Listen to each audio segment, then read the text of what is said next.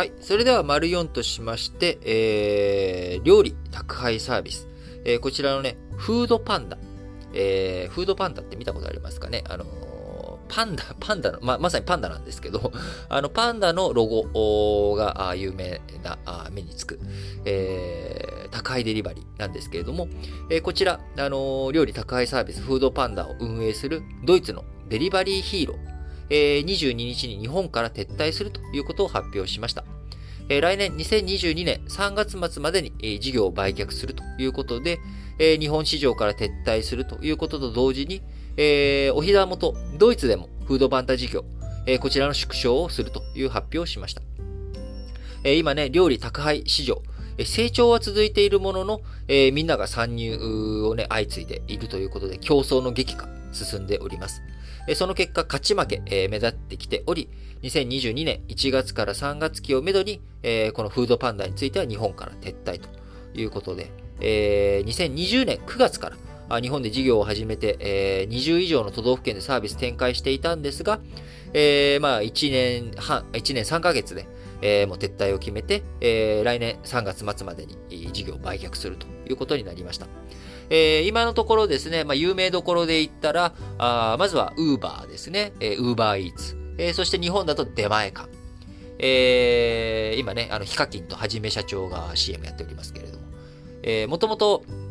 あの、ダウンタウンの浜田さんが出前館の CM やっていたわけですけれども、えそこからヒカキンとはじめ社長に変わったということで、これ単純に見てですね、まあ、二人起用して、え有名人二人起用しているんですが、あダウンタウンのね、浜ちゃんと比べたら、これ多分単価安くなってると思うんです、CM の。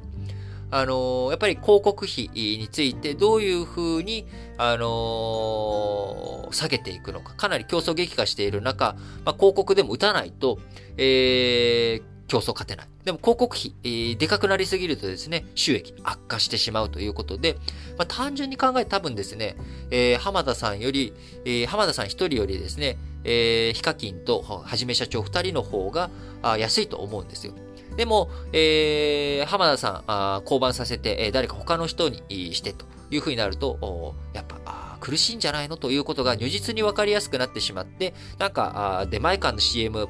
えートーンダウンしたよね、パワーダウンしたよね、みたいに思われちゃうのも嫌なので、えー二人起用みたいなね。えーで、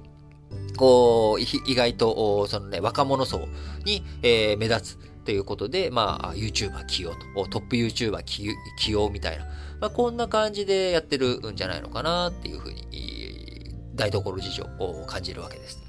えー他にはメルカリですね。メルカリのフードデリバリーとか、あと、えーあの、青いリュックで、えー目立つウォルト。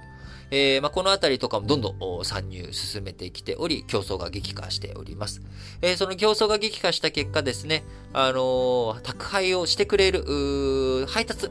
の人、えーこの人の取り合いというのも激しくなってしまっており、えー非常に競争がね、激化して、えーいろんな単価も上がってきて、えー採算、事業の採算がなかなかうまく合わないというような状況になってしまっております。えーまあ、こういった状況をね、えーフードデリバリー業界変えていく、変わっていく一つの大きな、あのーポイントになってくるのが僕は自動運転だと思っています。えー今ですね、自動運転、えー来年の通常国会に対して、えー警察庁、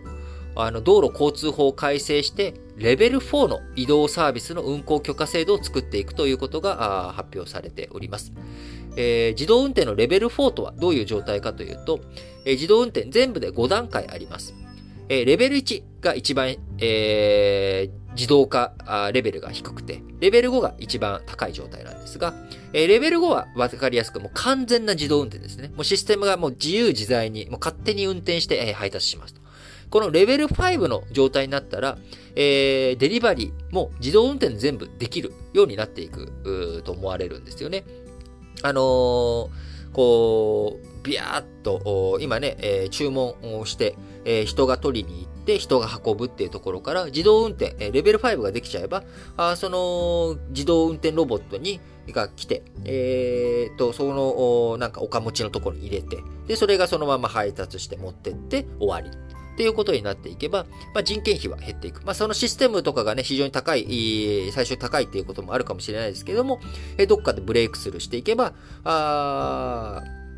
その今、あ例えばあ、この競争にね、えフードデリバリー競争に勝って、えー、完全に勝った後、えー、例えばもう Uber しかないっていう状態にしましょうか。えー、Uber しかない状態にして、えー、人、えー、雇って、えー、人雇ってというか人使ってですね、えー、報酬を払って配達してもらってるのを、その人たちを全員クビにしてですね、もう使わないよと、あとはもうプラットフォーム自動運転にするよってなれば、えー、もうプラットフォーム代だけで、えー、コスト、あとはもう売れば売るだけ儲かるみたいなね、えー、こういった状況になっていくと。いうことになるので、え完全な自動運転、レベル5の世界になった時にはですね、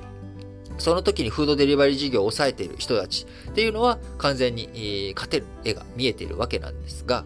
まあ、そこまで、えー、体力が持つかとかね、えー、そういったところが勝負になってくるというところになります。えー、なので、えー、今回レベル4、え、走行ルートなルートなど特定条件下で完全な自動運転というところに、えー、日本、来年の通常国会に道路交通法改正、えー、出していき、えー、2020年度中にも運行を始めたいという意向を考えております。えちなみにドイツはですね、レベル4の法制化、え進んでおり、2021年7月に、えー、行動、一般のね、行動でレベル4を実現する、えー、法律をいち早く施行することができたということで、都市部の決められたルートや空港などの閉鎖された地域で走行できるようにしたということになっております。えアメリカや中国、え州や地域単位での規制緩和で技術開発を後押ししてきたという状況もあり、まあ、日本、ここでね、え、自動運転、渋滞時の高速道路走行などのレベル3まで実現していますが、え、さらに1段階、えー、行ってレベル4の、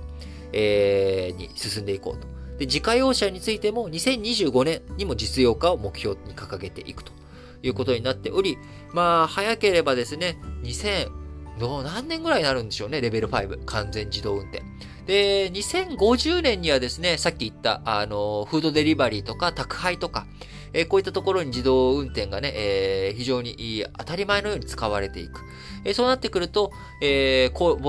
2050年となりますとですね、私も67歳に、えー、なっておりますんで、えー、その頃、まあ、外で歩くの大変だなとかっていうのに、まあ、いろんなこういう自動運転サービスが、えー、助けてくれると。いうことになっていくのかなと。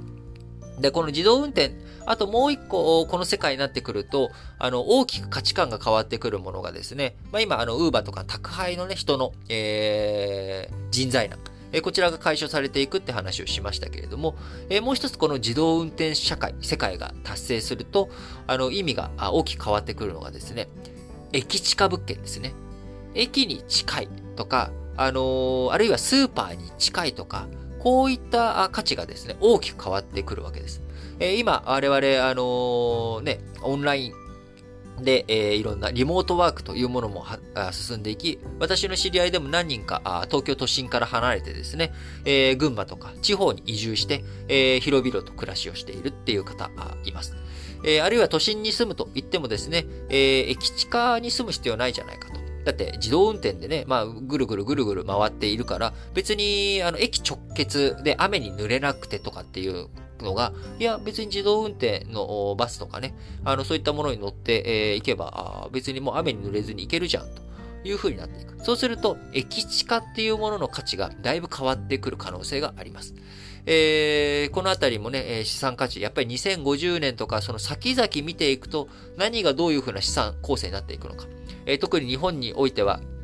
え、空き家問題がね、今後も出てくるというふうに言われております。えー、そういった状況の中あ、都心部の価値、不動産価格、価値をね、維持し続けることができるかどうか。あそのためにはやっぱり人口、日本で働きたい。えー、東京で働くことが、やっぱりステータスに思わせていく。えー、それを、その価値を高めていくっていうこと。えー、国際競争力、え都市の魅力をどういうふうに高めていくのかというところを含めてですね、やっぱり最終的には東京で働くことによる、雇用、えー、そして、えー、すなわち、あの、給与、えー、東京で働くと給料が高い、えこの状態をね、えどういうふうに作っていくのか。ニューヨークとかね、そういった都市に負けないだけの、あの、給料、給与が払える都市に、日本、東京が作っていくことができるのか。いうところが最大のポイントに今後なっていくのかなというふうに思います。えーあの、フードデリバリー業界のね、あの、競争が激化というところから、まあ、自動運転の話、そして、えー、未来の日本の都市、えー、その都市の価値がどういうふうになっていくのかというところまで、えー、話広げていきましたが、あ今後ともですね、えー、いろんなあ一つの話を皮切りにあの多面展開していきながら、あ物事深く、えー、視野をね、広く長く見ていくきっかけになるような話がね、できるように今後も頑張っていきたいと思います。